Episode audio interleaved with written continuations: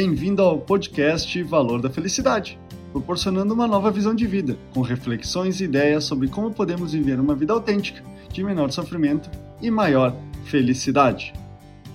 Não se afogue em seus pensamentos. Esse é o tema do podcast dessa semana. Quantas vezes você tem algum pensamento ruim e em seguida teve um arrepio no corpo? Os pensamentos têm a capacidade de determinar nosso estado emocional. Se temos pensamentos bons ou ruins, a mente aciona o sistema nervoso endócrino a lançar na corrente sanguínea hormônios que expressam em emoções o que esses pensamentos representam.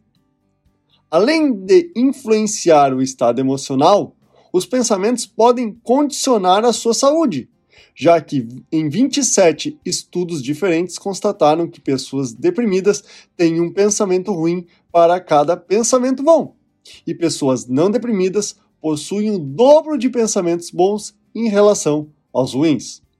Os pensamentos ruins não estão relacionados exclusivamente à incapacidade, perda ou frustração, mas também à elaboração e evitação. Mas o que, que seria essa elaboração e evitação?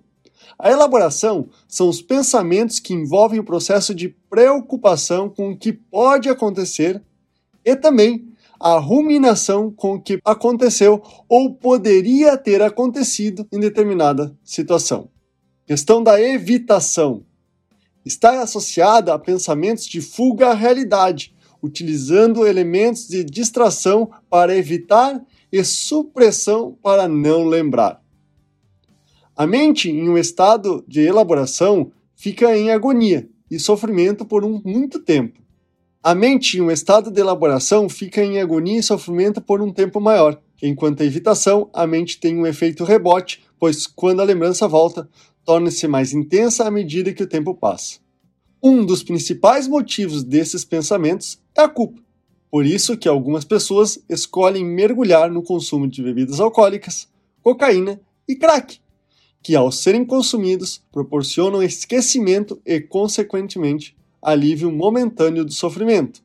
Como dica, para que pensamentos ruins não sejam constantes e acabem gerando uma paralisia, recomendo frequentemente refletir e analisar sobre os motivos desses sofrimentos, para que deste modo você possa ter clareza do que é real ou distorções da mente.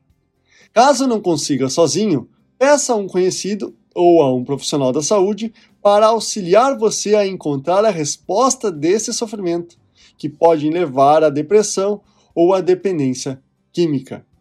Esse é o podcast Valor da Felicidade.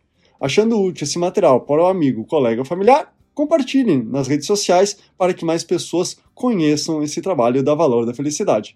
Agradeço a sua audiência e até o próximo!